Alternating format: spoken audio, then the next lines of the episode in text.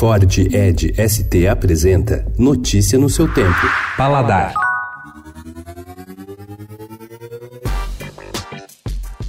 O pessoal do Caderno Paladar propôs um desafio ao chefe Vitor Dimitrov, do Petit Gastronomia, usar os ingredientes de uma cesta de orgânicos, mas só as partes que seriam normalmente descartadas. As demais não foram para o lixo, né? Só não entraram na brincadeira. O resultado foi um banquete delicioso, orgânico e sustentável. Lixo zero, nem talos nem folhas sobraram da cesta de orgânicos. As receitas do chefe Vitor Dimitrov estão no site do Paladar paladar.estadão.com.br.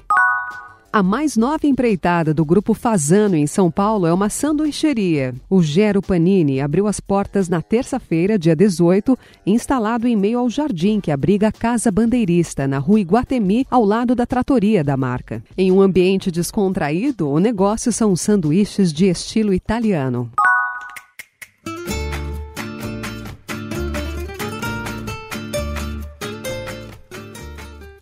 Hoje é o Dia Mundial das Tapas, as estrelas dos balcões de bares espanhóis. Para celebrar, restaurantes e bares do mundo todo fazem versões especiais de petiscos. São Paulo, Curitiba e Rio de Janeiro participam. Na capital paulista, 12 casas entraram na brincadeira, como o Sancho Bar e Tapas na Rua Augusta e o Grácia em Pinheiros. Veja as outras casas participantes no site do Paladar, paladar.estadão.com.br. Notícia no seu tempo. É um oferecimento de Ford Edge ST, o SUV que coloca performance na sua rotina até na hora de você se informar.